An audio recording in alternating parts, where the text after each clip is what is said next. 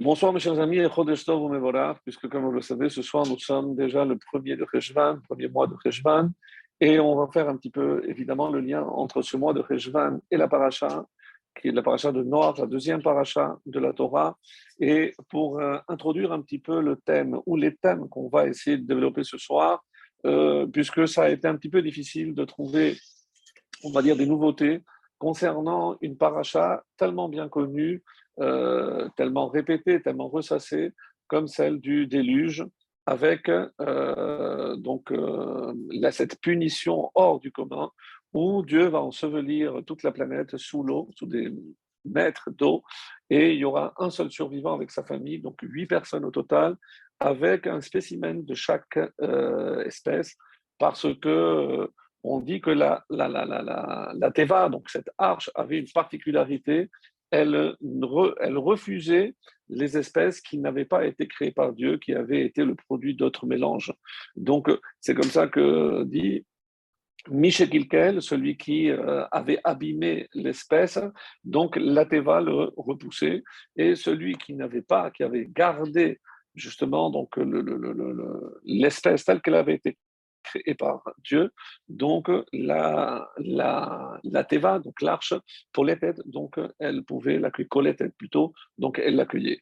Alors, ça, euh, c'est tout le début de notre paracha, le, le récit donc de, ce qu'on appelle le grand déluge, où on va voir comment finalement Dieu, à l'aide de l'eau, par le biais de l'eau, va purger l'humanité donc de sa dépravation, en quelque sorte d'une forme de dégénérescence, où comme l'explique pas forcément dans la Torah. La Torah, on nous parle une seule raison, c'est Hamas, c'est le vol, mais il y a eu d'autres. On dit qu'il y avait aussi la Avodazara, l'idolâtrie, et aussi euh, Gilou Yarayot, donc c'est ce mélange d'espèces, même chez les animaux, et c'est très très euh, étonnant de comprendre comment euh, les animaux pouvaient être attirés par des spécimens qui n'étaient pas de leur propre espèce.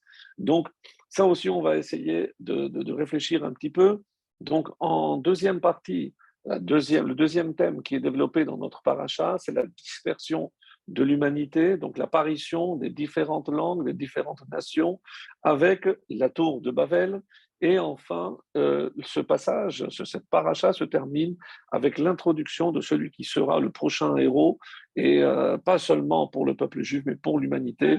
Je veux bien évidemment parler de Abraham Avinu. Donc ça, c'est un petit peu un petit plan euh, très rapide, très sommaire.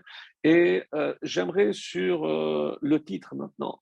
Le titre, c'est Noir. Noir, c'est le personnage de Noir. On va euh, peut-être répéter certains propos, mais avec des sources, à savoir qu'est-ce que les Chachamim pensent vraiment de ce personnage? Puisque Rachid le premier va nous dire qu'il y a ceux qui sont favorables, ceux qui sont défavorables, ceux qui font sa louange, ceux qui, au contraire, vont le dénigrer en disant que s'il avait vécu, par exemple, à l'époque de Moshe ou de Abraham, il n'aurait pas été aussi tzaddik, mais c'est uniquement parce qu'il avait, avec euh, une période où ses contemporains étaient tous dépravés, donc un petit peu comme on l'a souvent dit, dans le royaume des aveugles, le borgne roi. Donc, est-ce que, euh, comment on peut passer d'un extrême à l'autre, comment on peut avoir ou alimenter une telle controverse concernant un personnage qui est décrit par la Torah comme sadique, tamim, donc il était droit, il était intègre, c'est injuste. Donc comment les chachamim peuvent aller à l'encontre de ce qui est dit? Ça, c'est aussi une, une question. En tout cas, sur le nom maintenant noir. Noir, c'est nar. Nar, c'est quelque chose qui est tranquille. Menoucha.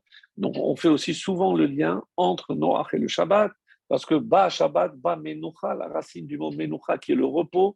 Donc on s'attend à quelque chose de tranquille. Mais cette paracha est tout sauf tranquillité, puisque on a un bouleversement qu'on appelle le déluge, mais qui va laisser évidemment l'humanité euh, sous des, tonnes et des tonnes d'eau. Donc, euh, forcément, où est la tranquillité? Est-ce que c'est par rapport à l'expérience que vivait Noir et sa famille à l'intérieur de l'arche, où oui, il y avait une certaine quiétude par rapport au flot qui était déversé à l'extérieur de, de l'arche. En tout cas, les Rachamim m'expliquent qu'il ne s'agit pas seulement d'une destruction ou d'une dépravation euh, physique, mais aussi spirituelle. Puisque la Vodazara, c'est comment imaginer qu'ils avaient pu s'opposer à Kadosh Baruch à peine quelques générations, dix générations, donc sépare euh, Noir de Adam Arishon. Comment imaginer que l'humanité est tombée tellement bas? Et encore quelques années plus tard, il y a une controverse. Combien de temps? Deux ans seulement ou beaucoup plus par rapport à la tour de Babel, où les hommes vont se rebeller carrément contre Akadosh Baruch Comment, après une telle sanction comme le Maboul, est-ce qu'ils pensaient que euh, Hachem n'allait pas tenir sa parole et qu'il euh, envisageait peut-être encore une autre punition du même style? Alors, ils avaient pris les devants, mais comment interpréter donc la réaction de cette génération? Quoi qu'il en soit, après le déluge, donc il y a un nouveau monde. Il y a une vision très belle de la chassidoute qui explique qu'est-ce que le déluge a apporté. Alors nous, on a tendance à concevoir toujours le déluge comme une catastrophe, une hécatombe, et euh, salée en quelque sorte. Mais il n'y a rien qui soit gratuit. Donc, il y a évidemment, à, titre personnel ou à titre collectif, donc il y a des fois des tsunamis qui euh, peuvent détruire une grande partie, comme la Shoah l'a été pour le peuple juif. Comment on peut trouver la force de se relever après une telle épreuve? Comment un homme comme Noah a vu cette désolation, d'où il a puisé la force pour tout recommencer un nouveau monde? Donc certains le comparent à Adam. Adam est arrivé dans le monde, il était tout seul. Eh ben, en sortant de l'arche, eh ben, Noir euh, a été un petit peu comme Adam, sauf qu'il avait ses, trois garçons avec leurs femmes, mais toute l'humanité avait disparu. Donc c'est un choc, euh, on peut à peine imaginer comment euh, Noir a pu se remettre d'une telle, d'un tel choc. Alors, les Chachamim, dans, dans la Chassidoute, expliquent qu'il y a quelque chose qui a changé après le Maboul. Pourquoi on dit souvent que Dieu n'enverra plus le Maboul? Mais si l'homme, euh, par son comportement, mérite une telle sanction, est-ce qu'on peut imaginer que par, par cette promesse, comme on le, le, dit souvent, que Dieu est tenu par cette promesse de ne plus détruire l'humanité, ou alors il y a quelque chose qui apparaît après le déluge, la chassidoute vient nous révéler que après le déluge apparaît quelque chose de nouveau qui n'a finalement pas besoin de provoquer une destruction massive. C'est quoi? C'est la teshuva. Avant, la teshuva n'existait pas, on va dire sous une forme, euh, sous une forme déclarée, acceptée par Hachem. Adam a fauté, euh, son fils Caïn a voté, ils ont été expulsés. Mais maintenant, il n'y a plus de destruction. Est-ce la raison pour laquelle, par exemple, si on considère que la, la, la, génération, ce qu'on appelle Dor Hapelaga, la, la, génération de la dispersion, la tour de Babel, donc si Dieu ne les a pas punis, est-ce parce qu'il avait promis ou est-ce que c'était moins grave? Donc Dieu a laissé une porte ouverte et c'est la raison que nos, nos maîtres, pourquoi Noir a choisi, euh, a mis pardon, 120 ans pour construire l'arche. Euh, et pendant ces 120 ans, évidemment, ses contemporains venaient le solliciter, comme l'explique si bien Rachi en citant le Midrash, et ceci afin, évidemment, d'inciter cette génération à faire Teshuvah. Ça n'a pas marché. Euh, est-ce que Noir n'a pas, assez, n'a pas fait assez, peut-être? Donc, on n'est pas là pour, on va dire, juger. On va avoir des textes à, partir de là, mais une chose est certaine, c'est que quand on parle, comme dans Isaïe au chapitre 54, on parle, c'est aussi cité dans l'Aftara, mais noir, les eaux de noir. Mais euh, est-ce que c'est les eaux de noir? Donc généralement, on dit que euh, s'il avait prié comme il faut, eh ben, ces eaux peut-être ne seraient pas déversées sur l'humanité. Donc on a attribué ces eaux, cette sanction, un peu, donc on va dire à noir. Mais quand on parle de noir des eaux purificatrices, donc dans un sens positif. Donc, et c'est comme ça, encore une fois, que la chassidoute veut voir ce passage, c'est parce que ces ménoirs qui sont venus purifier l'humanité, aujourd'hui, on a un autre moyen qui ne doit pas être aussi cataclysmique comme le, grand déluge, c'est évidemment la teshuva. Donc ça, c'est un, premier point extrêmement important pour comprendre la suite, à savoir que euh, on le dit souvent, on vient de le dire à Rosh Hashanah, on a eu le jugement à Kippour. Dieu ne veut pas la mort du pécheur, mais il veut qu'il retourne, Vachaya, et qu'il reste en vie. Donc, on ne peut pas partir du principe que Dieu veut sanctionner de mort quiconque euh, transgresse sa volonté. Alors, pour revenir donc, euh, je prends un exemple, c'est le, verset 14. Le verset 14 est assez significatif puisque qu'est-ce qu'il nous dit? Je, vous le lis en, hébreu et en français. Donc le verset 14 nous dit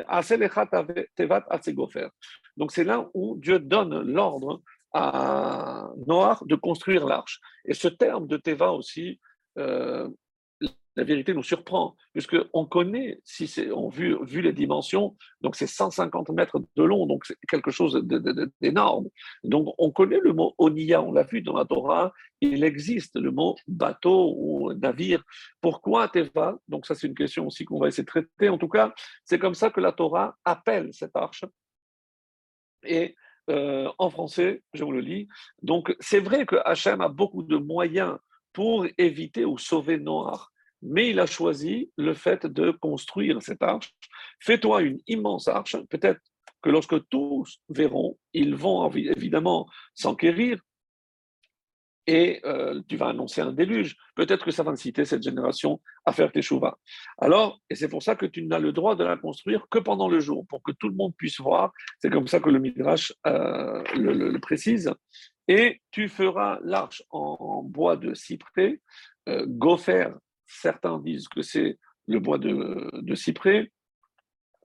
Et les eaux du déluge euh, seront. Voilà, tu constitueras cet arge en compartiment, tu l'enduiras à l'intérieur et à l'extérieur de poids. Et en hébreu, vechafarta ota, donc bachutz, je vous lis, vechafarta ota, donc avec du poids. Mais le mot kofer, on a traduit, le verbe c'est enduire, mais c'est la poix. On sait très bien que c'est pour essayer de faire quelque chose d'étanche, imperméable, pour que l'eau ne, traverse pas. Alors, mais c'est aussi capara. Kofer, c'est aussi expiation. Alors, lorsque l'expiation, ça c'est une lecture aussi très chassidique, lorsque l'expiation est nécessaire, il, convient donc de nous enduire euh, de l'intérieur et de l'extérieur avec kofer. Qu'est-ce qui peut être imperméable, c'est ce qui peut nous aider de l'intérieur de l'extérieur. Et on explique de l'intérieur, hein, c'est l'étude de la Torah. C'est ça qui va nous rendre imperméables, évidemment, aux assauts du Yetzirah, à toutes les tentations qui viendront de l'extérieur. Je dois me renforcer à l'intérieur. Comment? Par l'étude de la Torah. Il n'y a pas d'autre moyen. Et à l'extérieur, comment? Qu'est-ce que je dois faire à l'extérieur? C'est les actes de chesed, les actes de bonté, les maasim tovim. Donc, une lecture très original où on dit que l'homme, le juif, doit se protéger de toutes les tentatives. Comment? En se protégeant de l'intérieur et de l'extérieur. Donc, l'intérieur, c'est par l'étude de la Torah, et l'extérieur, c'est en faisant le bien, comme la, la Chassidoute nous le dit, c'est apporter de la lumière dans l'obscurité environnante.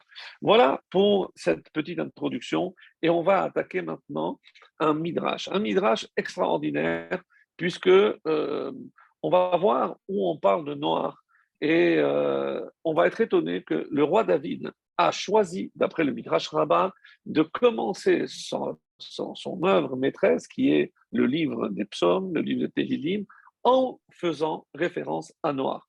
Et c'est ce que le Midrash Rabbah va nous dire en prenant donc le premier euh, psaume que tout le monde connaît, Ha'ish Asher Ba'atzat Reshaim, donc, et on va dire, heureux l'homme, qui est cet homme qui n'a pas suivi, pardon,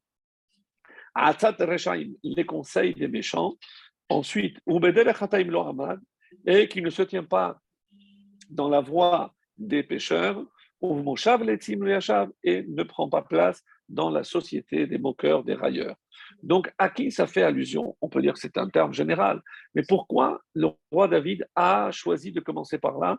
Vient le Midrash Rabbah et nous révèle quelque chose de formidable. On nous dit à Ish, de qui ça parle? Quel est cet homme qui est heureux? On dit que c'est noir. Et ensuite, il y a trois phases, parce qu'il y a eu trois malheurs, même si la Torah n'en parle que de deux. Nous, on voit le déluge et on voit la dispersion avec la tour de Babel. Mais il y a eu autre chose. Et voilà ce que le Midrash nous dit. Qu'est-ce que c'est Bedel Chataim Lohamad Il ne s'est pas tenu euh, pardon, la première partie, qui n'a pas suivi le conseil des, méchants, alors on dit que c'est Dor Enoch, c'est la génération de Enoch. Et on dit qu'à cette génération, presque deux tiers de l'humanité avaient disparu déjà. Donc les eaux avaient tout recouvert. Donc pas de, déluge comme on va le voir, mais il y a eu un premier avertissement déjà pendant la génération de Enoch et euh, euh Noah n'a pas suivi donc cette génération. Il ne se tient pas dans la voie des pécheurs. À quoi ça fait allusion? C'est la génération du Maboul. Ensuite, Moshav Letim, et il ne s'est pas assis avec les railleurs, les moqueurs. On dit c'est la tour de Babel. Donc une allusion directe, alors qui imbetorat Hashem lui, donc, euh, mais qui trouve son plaisir que dans la loi d'Hachem. Et à quoi ça fait allusion? On dit que c'est les sept lois noachides pour le récompenser de ne pas avoir suivi sa génération, donc il s'est vu décerner ces, fameuses sept lois noachides. Et il a étudié. Donc il a fait des calculs et a dit si Hachem me demande ça par rapport aux animaux purs, impurs, le Midrash donne des détails, mais on va passer très rapidement. alpal on dit, et à quoi ça correspond? On dit que Chatoul alpal gemalim, c'est parce que Dieu, la traduction qui, euh, il sera comme un arbre planté auprès des cours d'eau. Et quel est, à quoi ça fait allusion? C'est justement ce qui était entouré d'eau, c'est l'arche, l'arche de Noir. Pirio iten beito, donc euh, littéralement qui donne ses fruits en leur saison. On dit que c'est son allusion à son fils Shem, Shem ben Noir. bol et dont les feuilles ne se flétrissent pas, c'est Cham, et tout ce qu'il fait ou tout ce qu'il fera, entreprendra, réussira, on dit que c'est Yafet. Alors, très très étonnant, donc il y a la suite aussi très très très belle, mais en ce qui nous concerne, j'ai choisi juste ce début pour montrer que même le roi David fait l'éloge de ce personnage de Noir, et en écrivant ce premier psaume, il fait allusion directement à Noir. Donc c'est comme ça que euh, c'est dit. Alors, ce qui est étonnant, c'est euh, le nom, on a dit tout à l'heure que c'était par rapport à la tranquillité. Mais lorsque son père, qui était l'émer, lorsque Noah est né, il a eu une remarque ah. très étonnante. Moi, quoi, je ne comprends pas? Oui. Ah, excusez-moi, non, je parle à ma fille. Mille excuses. Ah, tu n'as pas coupé. Je croyais que tu, me demandais si tu que tu n'avais pas compris quelque chose. Pardon, pardon, Alors, il est dit comme ça, euh, quand il est né, à la, à la naissance, alors, euh, si je trouve le verset, euh, donc, voyez, Bani Mobanot, euh, ah, donc c'est la fin de la paracha de Bereshit au verset 28 et 29. Et les mères, son père, donc un descendant aussi de Metouchela, il a appelé son fils Noir, les et c'est le seul pour lequel il y a une raison. Pourquoi il s'appelle Noir Celui-ci, donc euh, en parlant de son fils, donc là, on est au verset 29, celui-là nous apportera Yenachamenu, la consolation, euh, d'autres traduisent par le soulagement pour notre labeur, et pour la difficulté, ou d'autres traductions donnent anxiété de nos mains, euh, Mina Adama, causée par la terre, Asher Hashem, par le sol que Dieu a maudit. Le Midrash rajoute que Noah a inventé la charrue et il a permis aussi, ainsi donc, aux hommes de récolter plus facilement. Alors, j'ai trouvé un midrash extraordinaire. Euh, jusqu'à l'arrivée, jusqu'à la naissance de Noah, on dit que depuis la malédiction que Adam a reçue, la terre ne donnait pas. Il fallait donc semer. Et il fallait semer et ensuite il fallait, on venait récolter. Jusqu'à la, naissance de Noah, on ne récoltait pas ce que l'on semait et on ne semait pas ce qu'on voulait récolter. Donc il y avait donc un désordre au niveau de la terre, et c'est ça la malédiction, où c'est pas parce que je semais des tomates que je venais euh, récolter des tomates. Donc, il y avait vraiment un, désordre parfait. Et au moment de la naissance de Noir, donc ça a changé. Et ça, c'est d'après la vie euh, connue du Midrash. Mais pourquoi on parle ici des mains, des difficultés des mains? Et imaginez-vous, donc c'est un Midrash très, très peu connu, et c'est aussi dans une explication du Roche sur la Torah qui nous donne un détail. Moi, pour moi, ça a été une grande, grande surprise. C'est qu'avant la naissance de Noach, donc comment il travaillait la terre? Avec les mains, il fallait creuser pour semer. Et Dieu avait fait en sorte que l'homme avait les mains avec les doigts collés. Donc il n'y avait pas comme nous les doigts séparés. Le premier à être né avec des doigts séparés, c'est Noir. Lorsque son père a vu qu'il avait les doigts séparés, celui-là, il va créer des choses. On pourra maintenant labourer plus facilement. Donc, c'est le premier qui a eu les doigts décollés. Quand, notre euh, explication que vous avez déjà évidemment connue, c'est parce que c'est le premier qui est né maroul, circoncis, il y avait un signe que Dieu commencerait à pardonner la faute de Adam lorsque le premier euh, humain euh, sera naîtra déjà circoncis. Et ça a été Noir. Donc, il était avec, tout le monde était avec les doigts collés, et euh, c'est le premier à être né avec les doigts séparés. Donc, très, très étonnant, un midrash formidable. Et maintenant, la question que tous les commentaires se posent, pourquoi l'humanité s'est-elle révoltée? Comment on est arrivé dix générations après Adam après déjà l'expérience de la faute et des conséquences de la faute de Adam, comment l'humanité a pu se révolter contre, se rebeller, se rebeller contre Dieu. Donc ça, c'est la question que posent tous nos, nos Et il y a euh, dans tous les midrashim beaucoup de commentaires qui nous donnent un détail pas forcément connu, mais à l'époque de Noir, donc on parle avant le déluge, à l'époque de Noir, il y avait une abondance comme jamais l'humanité n'a connu et ne connaîtra pas. Tellement qu'on semait une fois et il y avait de la nourriture pour 40 ans. Oui, vous avez bien entendu. Pour 40 ans. Donc on semait une fois tous les 40 ans. Les hommes avaient une force physique colossale. Donc ils ne craignaient rien ni personne. On dit que les animaux avaient peur des hommes et qu'ils pouvaient euh, attaquer un lion ou un ours avec une seule main. Donc c'était ce qu'on appelle dans le langage des Rachamim des birionymes, donc vraiment des, costauds, c'était des gens euh, avec un gabarit hors norme. Donc l'abondance euh, était incommensurable, donc il ne manquait de rien. Est-ce la raison essentielle lorsque l'homme n'est pas confronté à une forme de difficulté Et c'est pour ça que quand la chassidoute nous dit que dans le déluge, il faut voir toutes les difficultés qu'on va traverser. Donc, elles sont faites pour nous purifier, pour nous renforcer. Donc, la, véritable euh, finalité d'une épreuve, c'est évidemment de ne pas faire tomber un homme. Ça, personne va oser le dire. Mais au contraire, pour qu'il développe toutes les forces, toutes les corottes qui sont en lui et qu'il ne connaît pas. Et c'est comme, euh, comme ça qu'il faut lire. Et est-ce que tellement, et c'est comme ça que ce, toujours dans le Midrash, il est dit, quand il a vu cette génération, Hachem a voulu leur donner quatre choses. Et ils ont refusé. Quelles sont ces quatre choses que Dieu a voulu donner à la génération du Maboul? La Torah. La Torah, ils l'ont refusé, ils n'ont pas voulu. Les Yissourines, mais c'est des cadeaux. Oui, vous avez bien entendu. Des épreuves des épreuves fait partie des cadeaux que Dieu voulait donner à l'homme. Oui, mes amis, on n'a pas l'oreille encore assez fine pour, quand on entend le mot épreuve, imaginer que c'est un bien que Dieu nous envoie.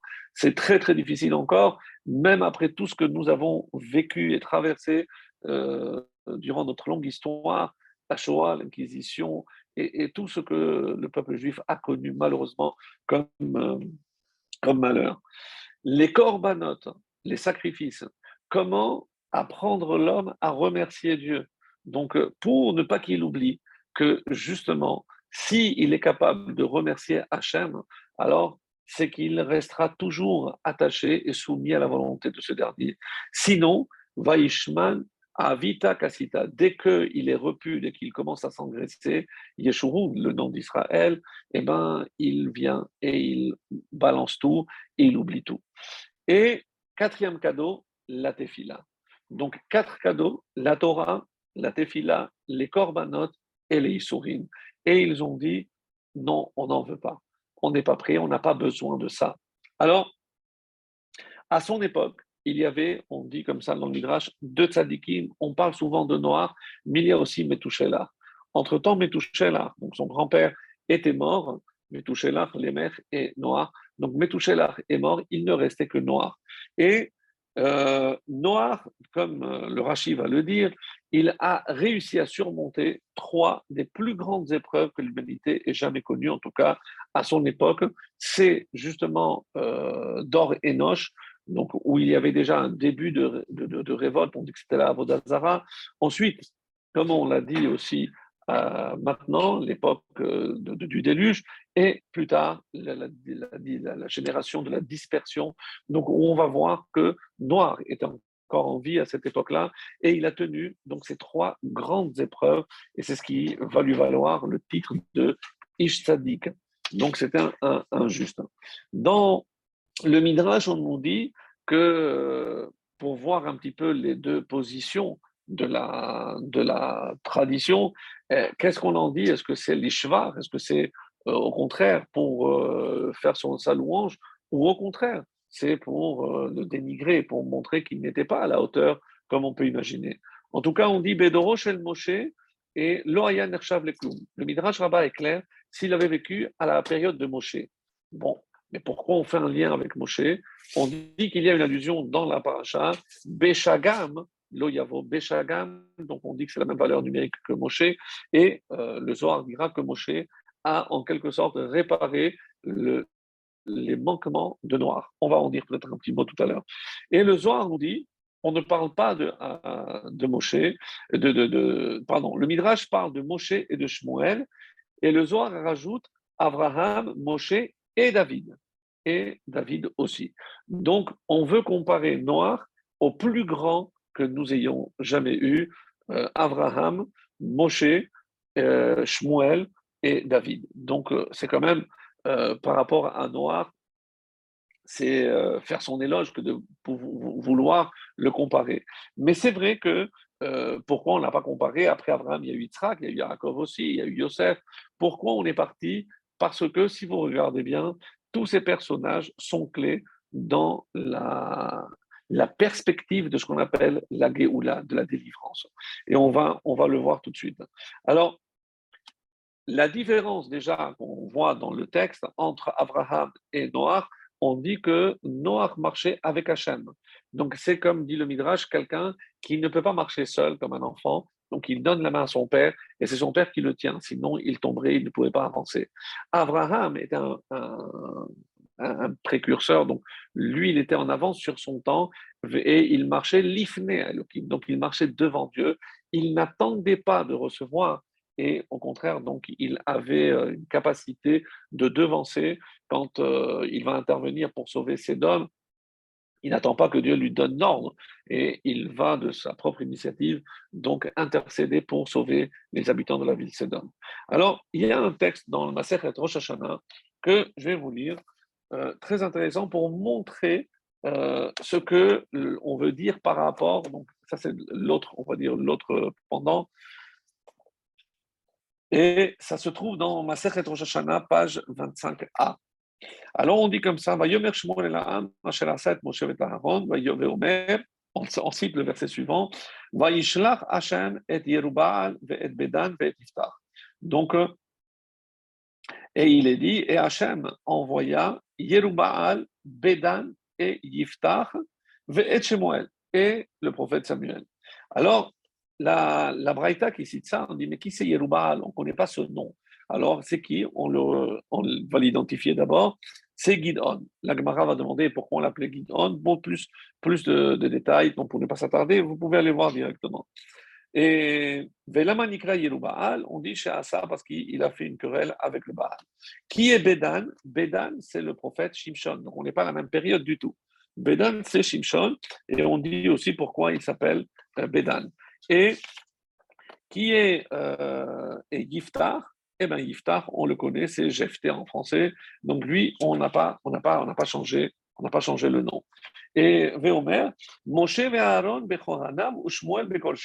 Donc le verset, le psaume que l'on chante tous les vendredis soirs, où on dit Moshe et Aaron parmi les Kohanim, les prêtres, et Shmuel parmi ceux qui invoquent son nom. Donc pour dire que euh, Shmuel est l'équivalent de Moshe et Aaron.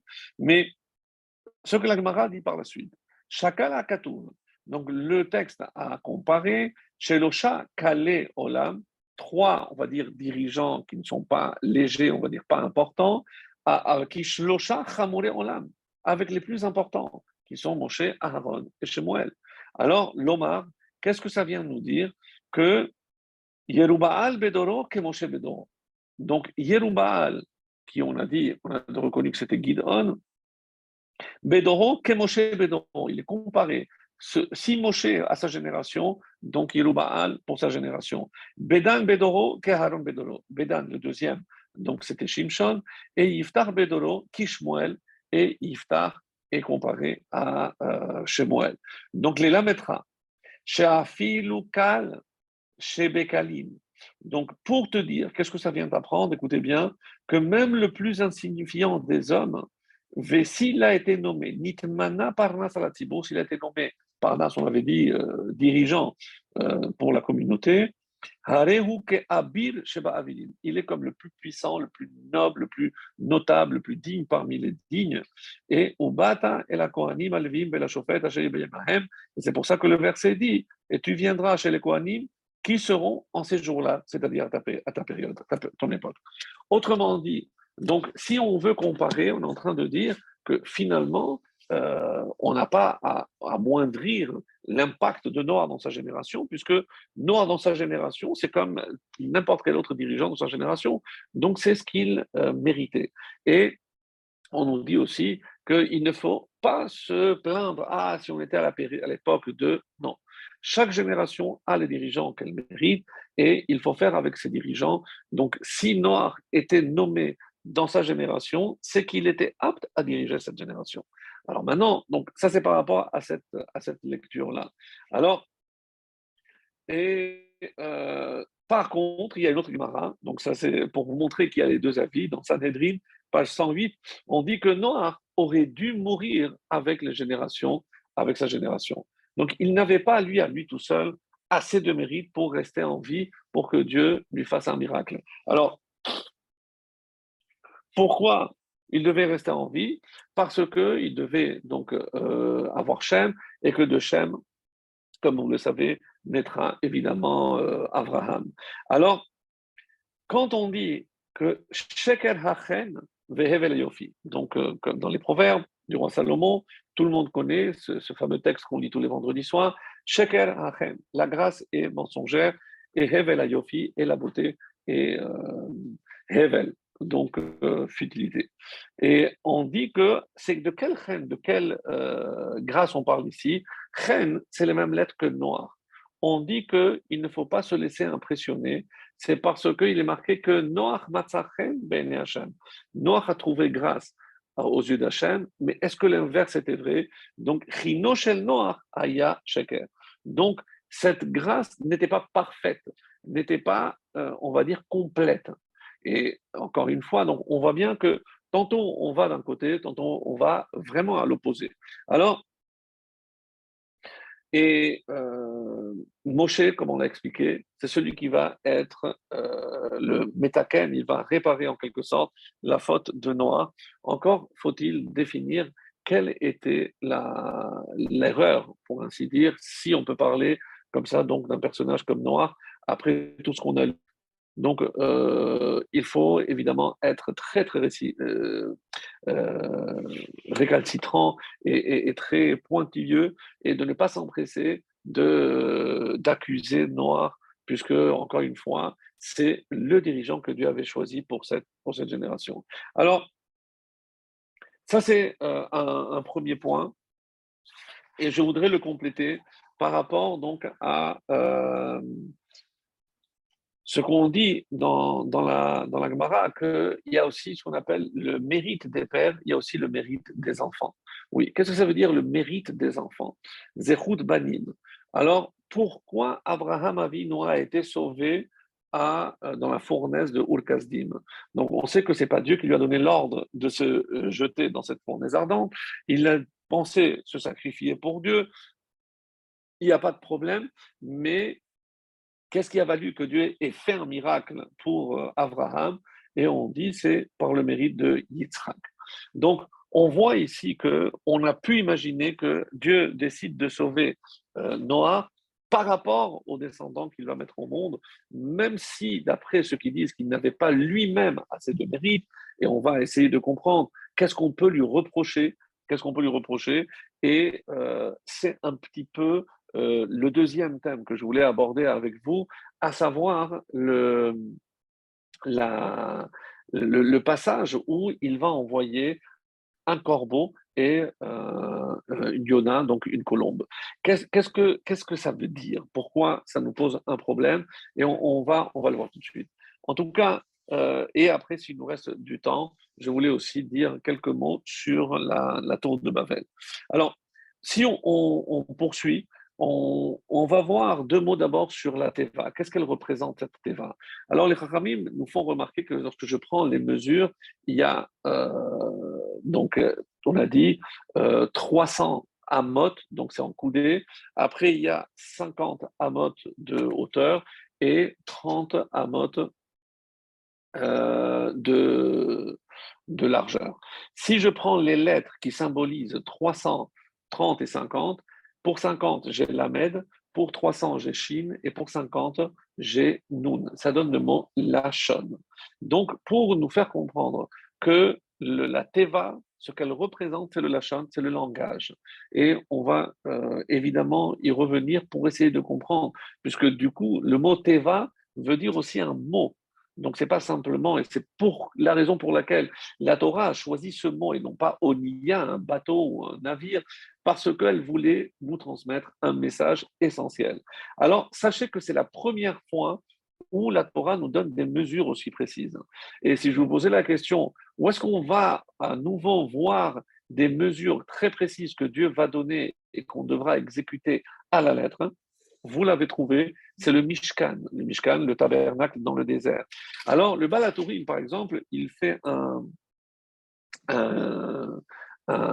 parallèle et on dit que, euh, que, représente le Mishkan, puisque Vatana, lorsque Hachem a placé sa présence divine dans la, dans le, dans le, tabernacle, dans le Mishkan, il y a aussi Vatana lorsque on parle de Eldad ou Medad, donc que Dieu a placé son roi et ils ont pu prophétiser. Donc le Balatourim nous révèle que lorsqu'il y a des mesures, comme c'est le cas pour le Mishkan, c'est que le roi HaKodesh, donc la présence divine, va s'installer. Donc que représente la Teva, mes amis? La Teva, c'est le siège de la Shekhinah. C'est la Shekhinah qui se trouve. Lorsque la Torah nous donne des mesures, c'est parce que Dieu veut résider et il dit voilà comment je veux que vous me construisiez donc mon, mon palais, que ce soit l'arche à l'époque de Noir ou à l'époque de Moshe, que ce soit le tabernacle. Mais c'est la résidence d'Hachem et c'est lui qui donne les mesures. Et de là, on comprend que si dans le Mishkan, dans le tabernacle, Dieu était présent, et eh bien à l'intérieur de l'arche, il y avait aussi la présence divine. Et ça, c'est quelque chose de formidable. Donc, par ailleurs, on dit que euh, dans un midrash très ancien qui s'appelle Pirkei de Rabbi Eliezer, il y a ici quelque chose de très étonnant, c'est que euh, n'a pas compris comment il devait construire. Il a compris les mesures, mais il n'a pas euh, tout de suite saisi comment, euh, en prenant du bois, ça pouvait contenir. Donc on dit que Dieu lui a montré du doigt.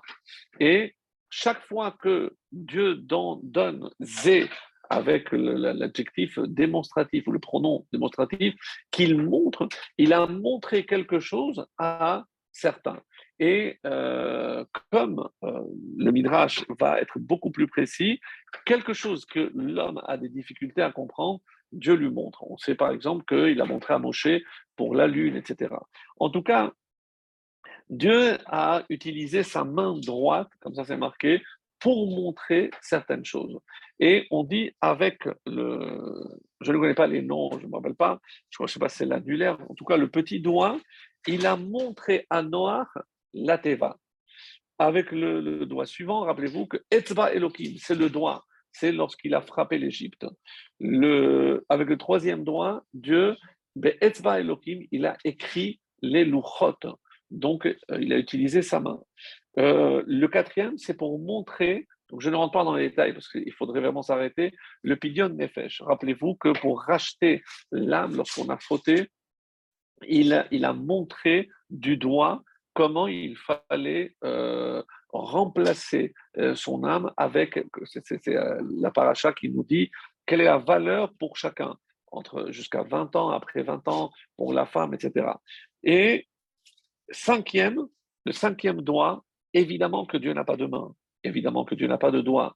Et c'est pour ça qu'il faut attendre la fin. Et si vous n'avez pas compris, je, reviendrai dessus. Mais qu'est-ce que ça veut dire? Le cinquième doigt, donc c'est le pouce, celui qui aide tous les autres, peut-être le plus important. N'oubliez pas que si dès le départ les quatre étaient euh, collés, mais le pouce a toujours été séparé. Et donc on dit, qu'est-ce que Dieu va faire avec ce cinquième doigt? Les Hashmid Bene Esav, il va sanctionner, il va punir tous les descendants de Esav et tous les descendants d'Ishmaël qui ont fait du mal au peuple juif. Donc ça, c'est la Géoula. Quel est le point commun à tous ces événements que je citais C'est très facile. Pour euh, le dernier, c'est pour la Géoula, puisque c'est la dernière délivrance. Pidion Nefesh, c'est aussi, c'est pour sauver notre âme. Donc pour euh, faire ce qu'on appelle le pidion, le rachat de notre âme les, c'est aussi une façon de, euh, puisque il est dit qu'il n'y a pas d'homme libre que celui qui étudie et qui s'attache à la Torah. Donc c'est aussi pour notre liberté. Pour frapper l'Égypte, c'est en vue évidemment d'acquérir et de se libérer. Donc force est de constater que cette cinquième, qui est le premier chronologiquement, c'est lorsque Dieu ordonne et montre à, à Noah euh, la construction de la, Teva, c'est aussi pour bien marquer qu'il s'agit d'une étape de la Géoula. Alors, c'est quoi la Géoula? Vous allez dire, oui, mais enfin, Dieu a détruit toute l'humanité. Oui, mais il a semé les graines de la délivrance future à travers euh, Noah, à travers Shem, à travers Ever, Abraham, Yitzhak, etc. Donc, Dieu, sans aucun doute, dirige l'histoire et lorsque il intervient avec un doigt, c'est pour nous rapprocher parce que ça fait partie des étapes de la Géoula. C'est comme ça que le Pirkei d'Arbi Eliezer nous l'enseigne. En tout cas, euh, on n'a pas forcément plus que, plus que cela. Euh, d'après un autre Midrash, on nous dit que c'est euh, Shem. Pourquoi il a eu un mérite particulier? Parce que c'est lui qui a aidé son père à la construction de la Teva. Et en quoi? C'est lui qui lui donnait les masmérim, les clous. Donc le père découpait le bois et c'est Shem qui avait uni. Donc regardez finalement l'image qui est tellement belle. C'est que qu'est-ce qu'ils font, les clous? Donc ils unissent toutes les parties. Donc c'est le but du peuple juif, c'est trouver l'union qui va malheureusement euh, être euh, détruite à la tour de Babel, puisque là encore on est une seule famille mais comment on est passé d'une famille, trois frères, et vous remarquez, euh, je ne l'ai pas dit, que euh, quand on a fait le, parallèle entre Noach et Adam, les Rachamim vont plus loin, ils disent, regardez, chacun a eu trois enfants, et chacun a eu un enfant qui a été maudit. En effet, Adam a eu Caïn et Hevel, mais il a eu aussi Shet. Caïn a été maudit, donc il a été expulsé. Noach a eu Shem, Ham et Yafet, et Ham aussi a été maudit. Donc, c'est très le, parallèle, c'est comme si on reprenait l'humanité. Donc, c'est ça ce que les Chachamim veulent nous faire comprendre, c'est que finalement, c'est comme si euh, c'était une nouvelle, un nouveau Bereshit, un nouveau, un nouveau commencement. Alors, je verrai les, les questions après. Donc, maintenant, euh, puisque on, est ce soir Rosh Chodesh euh, et euh, je voulais dire aussi un petit mot parce que c'est forcément lié. Le mois Rosh Chodesh tombe toujours avec la paracha de Noir parce qu'on dit que le déluge a commencé le mois, le, mois de, de, Alors, ceci dit, le mois de Cheshvan euh, est toujours précédé par euh, une appellation Mar. Mar Cheshvan, c'est amer. Alors, beaucoup se posent la question pourquoi il a été appelé amer? D'abord, il faut savoir que, on le trouve dans le livre des rois et autres, c'est que le, mois de Cheshvan avait déjà un nom. ce mois s'appelait Boul. Bechodesh Boul. Donc, d'où vient ce mot? Alors, il y a plusieurs explications parce que euh, rien ne pousse pendant cette période. Euh, Balal, bon, il y a plusieurs. Euh, le Midrash donne beaucoup de, réponses à, cette question-là, mais il y a une très belle, et c'est pour ça que je la rapporte, c'est qu'il est dit qu'au départ, c'est même pas Boule qu'il s'appelait le mois, mais il s'appelait Maboul, pour nous rappeler que ben, il y avait eu le, déluge en, ce mois.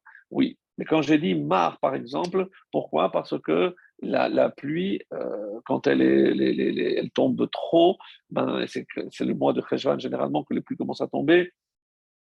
Euh, on dit aussi que le mois de Cheshvan, c'est la mort de Metouchela, qui est un tzaddik. C'est le mois aussi où est décédé le 11 Cheshvan, même si la Torah ne dit pas, mais on sait quand le Binyamin est né, et on sait que, on sait que Rachel est morte à la naissance de, de, Binyamin. Donc, c'est le mois de Cheshvan où est morte Rachel Imenu. Donc, euh, c'est aussi le mois de Cheshvan où Yerovam, Yerovam ben Nevat, rappelez-vous, celui qui a fait la scission entre le royaume du Nord et du Sud, c'est euh, euh, là où il a aussi, le 15 Cheshvan, il a instauré une nouvelle fête. Hein, et il a dit, il n'y a plus besoin de descendre à Yerushalayim. Il a instauré deux hôtels, un à Bethel et l'autre à Dan, au nord et au sud de son royaume. Et il a décrété que le 15 Cheshvan, c'était une fête évidemment considérée comme un Vodazara, une catastrophe pour le peuple juif. Euh, certains nous disent aussi, mais c'est sous forme, euh, on va dire, humoristique, c'est que euh, c'est le seul mois où on fait Tachonim tout le mois, à part Shabbat bien sûr, mais il n'y a aucune fête. Donc c'est pour ça qu'il est marre, il est un peu amer, parce qu'il n'y a, aucune fête. et il y a une dernière explication encore de la Chassidoute, c'est le Admo Merogim qui dit que finalement, d'où vient le mot Marcheshvan C'est deux termes c'est marchishin, donc on susurre, on murmure, c'est fataïhu, on remue les lèvres. Pourquoi? À quoi ça fait allusion? C'est que le mois de Cheshvan, on continue avec les airs de Tishri, soit de Simchat soit El Nora Alila. Donc on a encore les airs et on continue comme si le mois de Cheshvan était sous l'influence, puisqu'on a eu tout le mois quasiment de Tishri, et ensuite le mois de Cheshvan qui ne fait que recevoir. Donc après, on va passer évidemment à Hanouka plus tard. On va commencer à chanter les chants de Hanouka. Mais Marchishin, donc c'est Marcheshvan, donc on dit qu'il y a, euh, c'est comme ça qu'il explique, je pense, de, forme euh, allusive, mais c'est très beau. C'est-à-dire, on est encore sous l'influence, donc c'est pour ça qu'il n'y a rien. Et enfin, sachez que le premier temple du roi Salomon a été achevé le mois de Cheshvan, mais on a euh, repoussé l'inauguration quasiment de un an, puisque c'est, on a voulu que ce soit fait le mois de Tishri, et c'est le mois de Tishri que euh, le, premier temple a été euh, inauguré. Et donc, pour, on va dire, consoler et, réparer le tort qui a été fait à Cheshvan, il est dit que le mois de Cheshvan, c'est le troisième temple qui verra son inauguration. Donc quelque chose, donc un mois qui va passer de Mar, d'Amer à Ram, à quelque chose de très élevé, puisque c'est pour ça qu'il n'y a aucune fête, parce que ce mois est réservé à la fête qui euh, aura lieu lorsque le troisième temple verra le jour. On espère le plus vite possible, évidemment. Alors, et euh, il y, y, a aussi dans Pirkei de Rabbi Eliezer, on nous dit que euh, on, a souvent cité le Noir, même si on n'a pas peut-être prêté attention, mais une allusion euh, les, fêtes de, Rosh Hashanah, puisque dans Zichronot, les souvenirs, donc on, mentionne, il y a aussi des allusions à, à, à dans le Seder Avoda, il y a un passage qui parle clairement de noir, et donc c'est pour nous dire que euh, noir est présent. Et on a posé une question, où est-ce qu'on voit que même noir est mentionné tous les jours, il y a une allusion qui est faite? Eh ben, je ne vais pas vous laisser chercher longtemps, mais on dit que, euh, comme Dieu a promis qu'il ne détruirait plus la terre, donc c'est comme s'il nous avait rassuré en disant que nous allons vivre sans jamais craindre de disparaître de la terre. Et où est-ce qu'on trouve une allusion à cela? C'est dans le schéma matin et soir. Qu'est-ce qui a marqué? Les afin que vos jours se multiplient, les jours de vos enfants,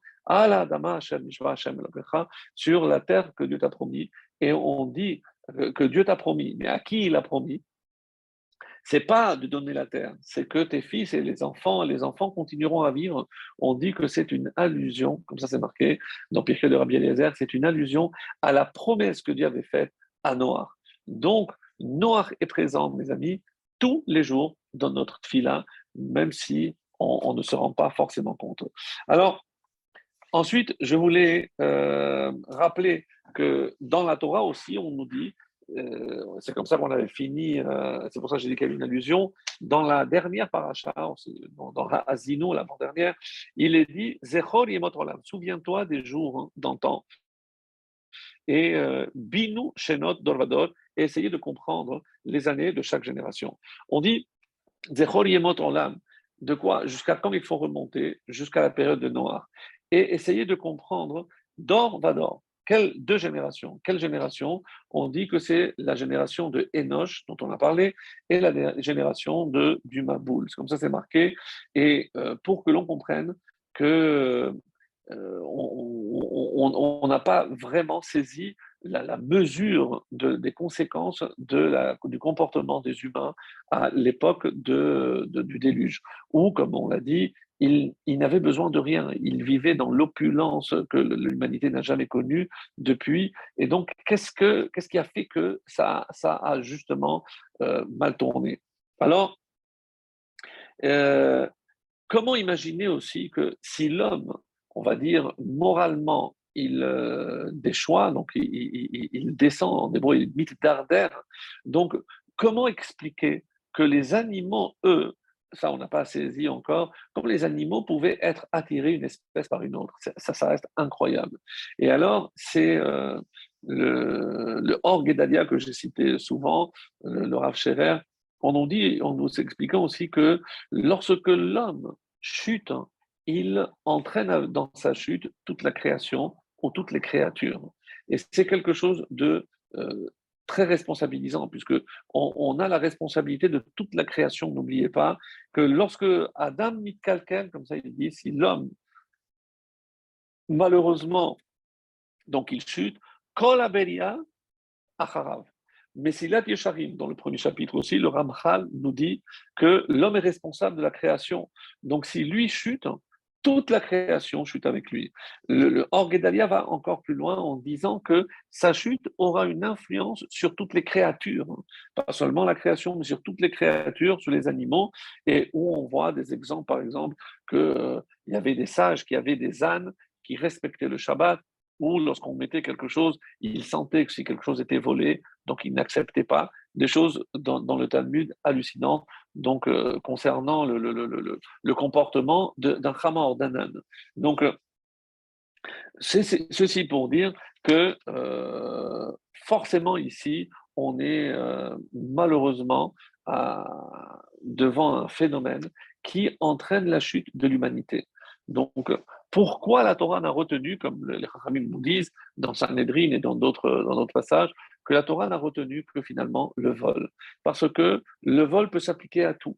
Donc, quand je fais de la Avodazara, à qui je vole? Je vole au créateur du monde, puisque j'utilise, je vais servir d'autres créations, d'autres créatures, le soleil, peu importe. Donc, je suis en train de voler. Dieu m'a donné un sechel, une intelligence, un pour euh, le reconnaître et le remercier, et j'utilise ce don pour faire autre chose et le finalement le trahir. Donc c'est une forme de vol. Lorsque je prends la femme de quelqu'un d'autre, donc les relations interdites et autres, donc je suis aussi en train de voler quelque part. Donc dans toutes les fautes, il y a du vol. Et c'est ce qui a fait que la Torah n'a retenu que euh, le vol. Alors, euh, j'aimerais maintenant aborder ce passage euh, dont, j'ai parlé concernant l'envoi des oiseaux. pourquoi il a choisi de, la, toutes les, volatiles qu'il avait à l'intérieur de l'arche, pourquoi il a choisi le rêve, le corbeau? Alors, euh, on peut se dire, ben, certains vont dire parce que c'était celui qui avait fauté, et en fait, il voulait, oui, euh, il voulait que quelque part, donc s'en débarrasser, mais on doit expliquer pourquoi. Alors, il y a une très belle réponse que j'ai lue tout à l'heure en disant que pourquoi il a fallu, Noir n'a jamais compris pourquoi, quelle était la fonction du haut rêve, du corbeau. C'est une espèce cruelle. Il est dit que Dieu doit s'occuper des petits corbeaux. Pourquoi? Parce que les corbeaux, comme ça dit le Midrash, lorsqu'ils naissent, on en avait parlé, ils naissent blancs. Donc le, corbeau, quand il voit, il dit ça c'est pas à moi. La, femme, elle dit mais moi je ne peux pas m'occuper. Donc ils l'abandonnent et ils abandonnent. Dieu répond même aux enfants, de, aux petits du corbeau, lorsqu'il il crie famine. Donc, comme ça dit le Midrash, il fait en sorte qu'il y ait des petits vers pour qu'il puisse se nourrir. Donc, pour montrer la cruauté du corbeau, qui ne s'occupe même pas des siens. Donc, c'est assez, assez étonnant comme comportement. Et euh, la réponse que j'ai lue, assez, euh, assez originale, consiste à dire que comme euh, il fait partie de ceux qui ont désobéi, il était interdit d'avoir des rapports à l'intérieur de l'arche. On dit que Ham, c'est pour ça qu'il a été maudit, lui, il a désobéi, le chien a désobéi, le Kelev et le corbeau. Du coup, il fallait, c'est la question que s'était posée Noah, pourquoi il y a besoin du corbeau? Et la, réponse est très étonnante, c'est parce que bien, bien, bien plus tard, il va falloir que ce soit un corbeau qui aille nourrir Eliyahu Navi dans la grotte. Il lui a apporté de la viande et du pain. Alors, pour ce corbeau qui devait nourrir Eliyahu Navi, eh ben, Hachem a, fait un, exigé que le corbeau soit sauvé. C'est pour ça qu'il l'a créé. Ah oui, euh, mais pourquoi alors, euh, je, demande, pourquoi euh, maintenant il peut s'en débarrasser Puisqu'il avait eu un rapport avec Madame Corbeau. Donc, du coup, Madame Corbeau, il était enceinte. Donc, si je devais assurer la, dynastie pour ce petit corbeau qui allait naître bien, bien des années plus tard, j'ai plus besoin de toi. Donc, il voulait vraiment s'en défaire. Ça, c'est une, des réponses. Alors, et comme ça, il est dit que euh, euh, quand on a construit le temple, on mettait sur, euh, comme aujourd'hui dans certains endroits, on mettait des pics parce qu'on ne voulait pas que le, corbeau puisse mettre son nid. Mais pourquoi le corbeau? Il y avait, c'est les colombes, il y a les, les, pigeons comme à Paris. Ben, pourquoi juste on, en veut au corbeau?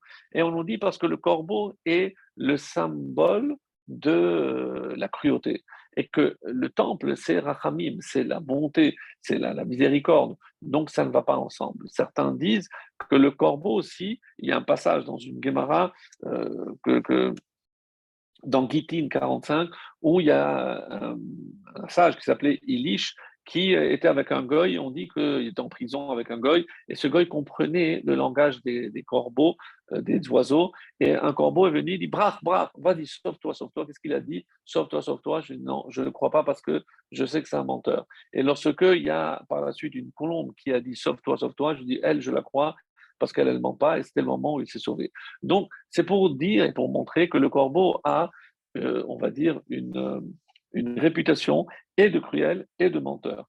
Donc, il n'a pas il n'a pas beaucoup de choses en sa faveur. Le, le Maharal, c'est lui qui explique cette explication, c'est pourquoi finalement Dieu a choisi un corbeau pour euh, nourrir Eliyahu Donc c'est quand même le curieux que ce soit justement celui qui est incapable de nourrir ses propres enfants, pourquoi il a choisi alors, Dafka, pour montrer que c'était Dieu qui s'en occupait, et on dit, mais pour faire, pour montrer jusqu'où va la cruauté du corbeau, et c'est le Maral qui donne cet exemple, euh, qui est très, très étonnant, la vérité, mais euh, assez parlant, et il dit que pour, euh, pourquoi il a dû se sauver Parce qu'il y avait de la famine.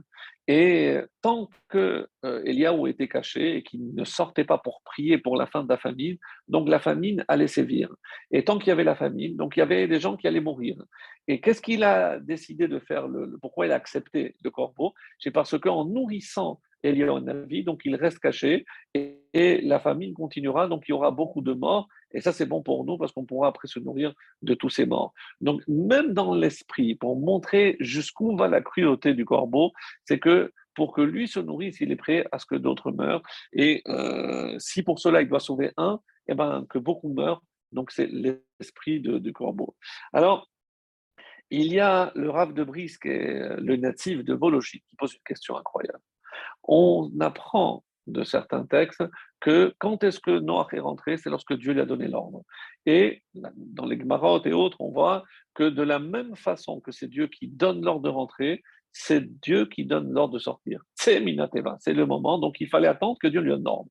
Alors, ce, qu'on ne comprend pas, et la question est tellement, tellement évidente, j'ai mais si, si tu attends que Dieu te dise de sortir, pourquoi tu t'empresses d'envoyer le corbeau ou qu'est-ce que tu en as à faire pour de connaître le niveau de l'eau, si l'eau avait desséché ou si la terre était déjà sèche euh, pour que tu puisses sortir. De toute façon, tu dois attendre que Dieu te donne l'ordre. Et si, quand Dieu te donnera l'ordre, eh ben, ça veut dire que tu peux déjà sortir. Donc, qu'est-ce qui, qu'est-ce qui pressait? Pourquoi Noah était pressé?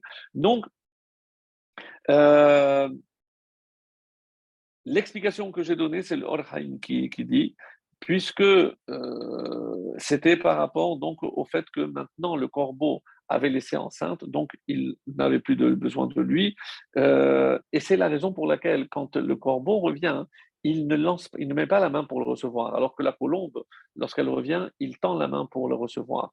Donc c'est pour marquer la différence, parce qu'on dit que la, la Yona, la colombe, est très fidèle, et que euh, donc si une fois qu'un des deux euh, conjoints meurt, et l'autre ne se remarie, ne se remet plus. Alors, le natif donne une réponse, mais il n'y a pas de source euh, très étonnante qui dit que à l'époque, les riches, ils avaient l'habitude d'avoir un élevage d'oiseaux et que le, le, corbeau qu'il a envoyé, c'est pas le corbeau que Dieu a donné, demandé de prendre, c'est son corbeau personnel, pratique, privé. Donc, il avait dans sa collection privée un corbeau et une colombe, et c'est les deux qu'il a envoyés. Donc ça, c'est d'après l'explication du natif, c'est le seul qui dit ça. Aucun midrash n'en parle, là, n'en parle pas, et c'est comme ça qu'il explique pour répondre à la question pourquoi il l'a envoyé, euh, parce qu'évidemment, il ne pouvait pas prendre les espèces que Dieu lui avait demandé de garder, il n'avait pas le droit. Donc ça, ça répond à cette question-là. En tout cas, euh, le Zohar vient et donne une explication pour montrer, on avait dit qu'on allait essayer de comprendre quelle était la faute de Noir. Donc, le va ici expliquer euh, pourquoi un corbeau. Alors, parce que euh, c'est pas Dieu qui lui a demandé, c'est Noir qui a dit Hachem, tu es aussi cruel que ce corbeau. Comment tu as pu détruire toute l'humanité? Donc, c'est un message que Noir envoie Hachem, pas pour savoir où on était l'eau de l'extérieur. C'est pour ça que c'est un Zohar très très puissant. C'est euh, Noir reproche en quelque sorte à Hachem la destruction qu'il a, a engendrée. Alors, donc, euh, dans, dans, le Zohar, on discute de comment il a pu dire ça. la Torah dit que c'est Tzadik. Oui, mais Béchat lorsque, au moment d'une grande détresse, on, peut dire des choses. Donc, euh, il était dans un moment de détresse. Il a vu cette désolation, dit qu'il a pleuré. Et Dieu, qu'est-ce qu'il lui a répondu? Chatia, mais tu es un imbécile. C'est pas maintenant qu'il fallait pleurer. C'est quand je t'ai annoncé que j'allais détruire l'humanité, que j'allais envoyer un déluge. Pourquoi tu n'as pas prié? Pourquoi tu attends que la destruction ait lieu pour maintenant venir te lamenter et me traiter moi de cruel? C'est toi qui as été cruel. Parce que Kol ha posel, posel. Lorsque je traite quelqu'un de quelque chose, c'est parce que moi je suis aussi porteur de ce défaut-là. Pourquoi il se permet de dire à Hachem qu'il est cruel? En fait, il est en train de dire j'ai été cruel, je ne me suis pas rendu compte. Moi, je n'ai pensé qu'à ma petite survie. Moi, j'avais ma, mon arche, j'avais ma nourriture, et c'est à ce moment-là qu'il a dit après moi, le déluge. Mais c'est toi qui t'es montré cruel, c'est toi qui t'es montré, égoïste. Et c'est maintenant tu voudrais me faire porter à moi, dit Dieu, le, chapeau, en m'envoyant un corbeau, en me disant que moi je suis, mais sache que moi je m'occupe même des enfants des corbeaux. Donc c'est ce que toi tu n'as pas réussi à faire. Moi, pourquoi je t'ai annoncé? Pas seulement pour que tu construises l'arche. Regarde, ton descendant Abraham, lorsque je veux dire je vais détruire Sédom, il s'est pas dit, il s'est pas dit bon, donc moi je suis pas assez d'homme. non, il, a prié pour. C'est ce qui te manquait, Noir. C'est que quand toi, tu as eu ce, que, dont tu as besoin, tu n'as pas fait le nécessaire pour les autres. Et c'est pour ça qu'il passera un an à s'occuper des autres, comme le dit le Rav Dessler et autres. Donc, c'est le chesed. Toi, tu n'as pas fait preuve de chesed vis-à-vis des, êtres humains. Maintenant, tu vas t'occuper de tous les animaux survivants. Donc, c'est ce qu'il va, c'est ce va faire. Alors, le, Rav Miller de Getzen aussi donne une explication, et c'est lui qui dit, euh, pas, c'est lui qui donne cette explication en disant tu t'es montré cruel parce que tu n'as pas prié pour les autres. Alors, que représente le haut rêve? Le haut rêve, c'est le, le, yesod, donc c'est la base, le prototype de Znout, parce que euh, il ne respecte même pas ses, propres enfants et il a, il a aussi eu des relations à l'intérieur de l'arche en sachant qu'il y avait été entouré de destruction. Il n'en a rien à faire, il ne pense qu'à lui. Et euh, vous savez pourquoi, lorsqu'il a envoyé le, corbeau, ce que lui a dit euh, le corbeau à Noah, je, sais pourquoi tu veux m'envoyer, parce que tu veux aller avec ma femme, avec la femme du corbeau. Donc, jusqu'où ça peut aller lorsque une, une espèce est dépravée. Bon, en tout cas, c'est comme ça que ça va rapporté. Donc, même si nous, ça nous étonne. Et euh, un texte ici de très, très, très, très beau euh, pour conclure ce passage. Et après, si on a un petit peu de temps, je dirais deux mots sur la, la, génération de la dispersion. Donc, on est dans le traité de Baba Batra, euh, la page 73, Ayin Gimel B. Donc, qu'est-ce qui est marqué? Donc là-bas, il y a plusieurs histoires, plusieurs récits concernant Rabba Babatrana. Donc, moi, j'attire votre attention sur le cinquième. Donc, ceux qui veulent aller voir avec plus de détails les autres, très intéressant, incompréhensible si on n'a pas de commentaires. Sur ce passage, on dit qu'il y a huit explications, pas moins. Donc, moi, je vais vous en donner deux, une du Malbim et l'autre du Gaon de Vilna.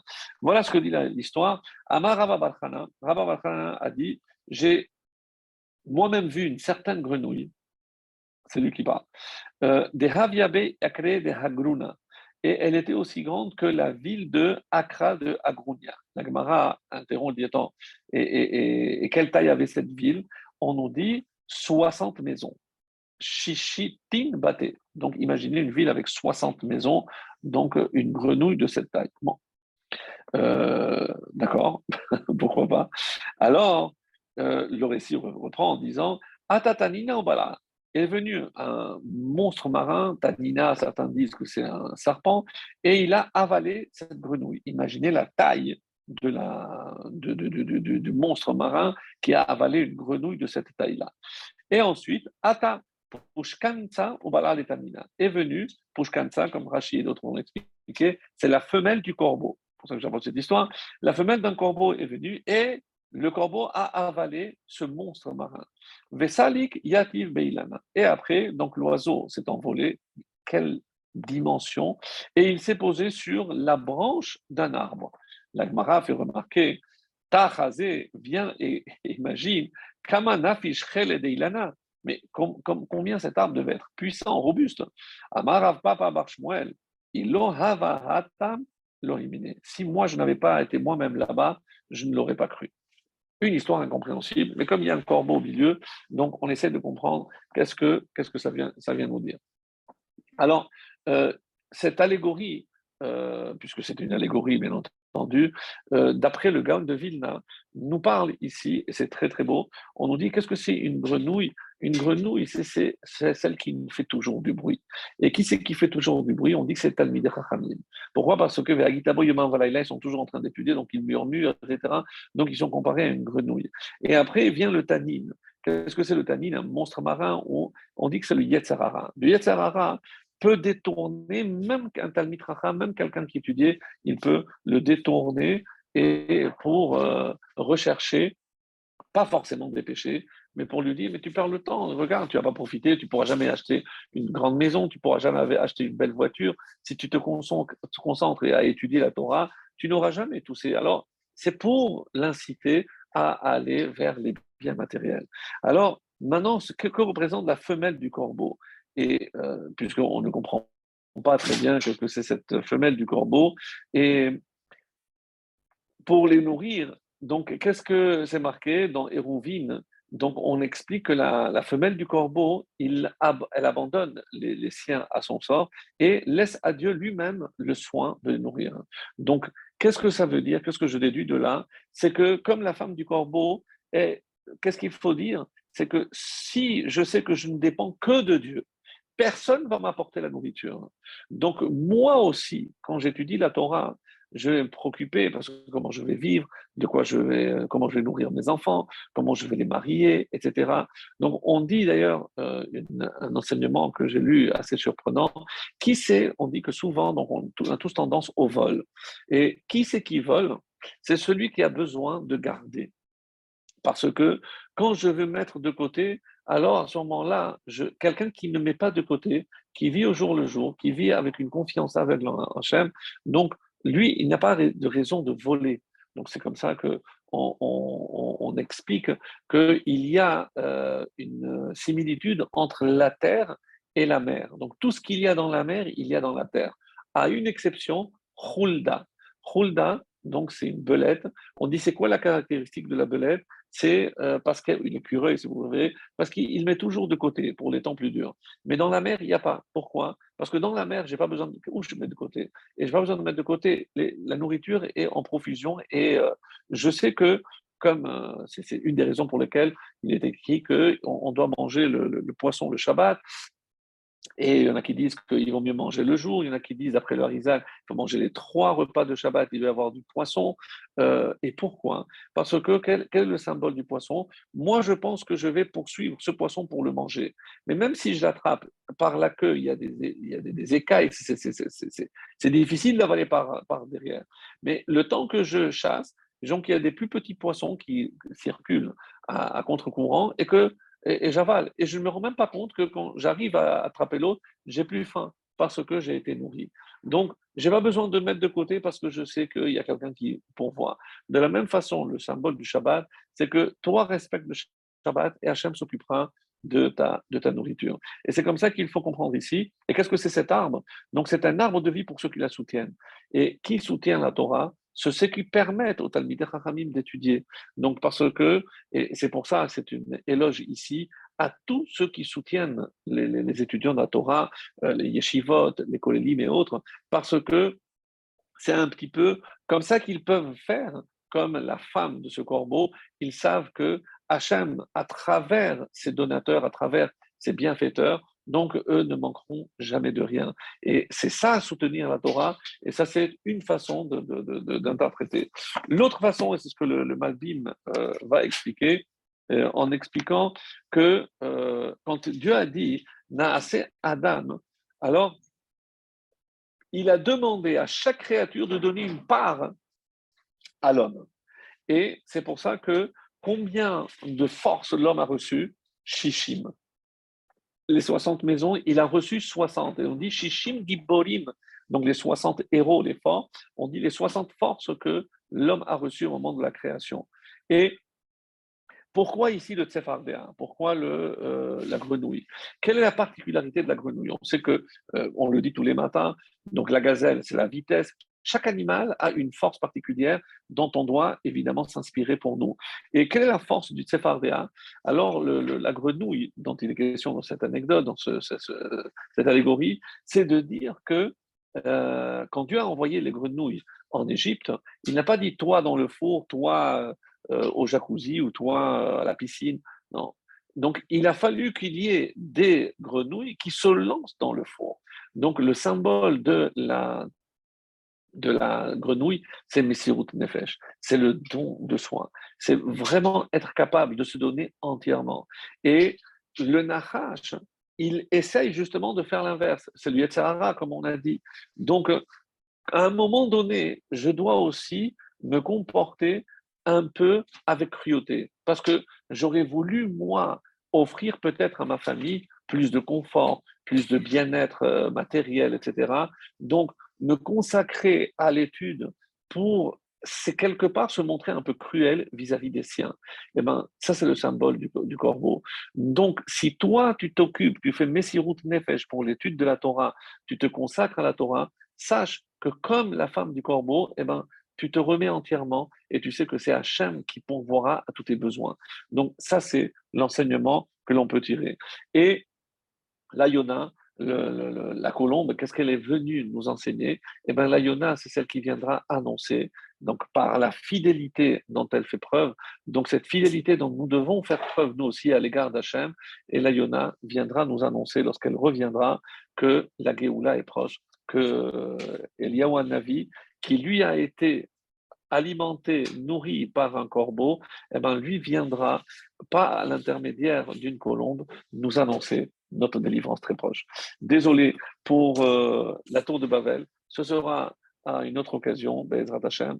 En tout cas, qu'Hachem nous permette de voir la reconstruction du temple, de renforcer ceux qui se consacrent à l'étude de la Torah et de donner la réussite à ceux qui permettent à ceux qui étudient la Torah de réussir pour encore plus pouvoir et subvenir aux besoins et que Dieu fasse toujours euh, en sorte qu'on puisse aider ceux qui aident. Très très bonne soirée à tous.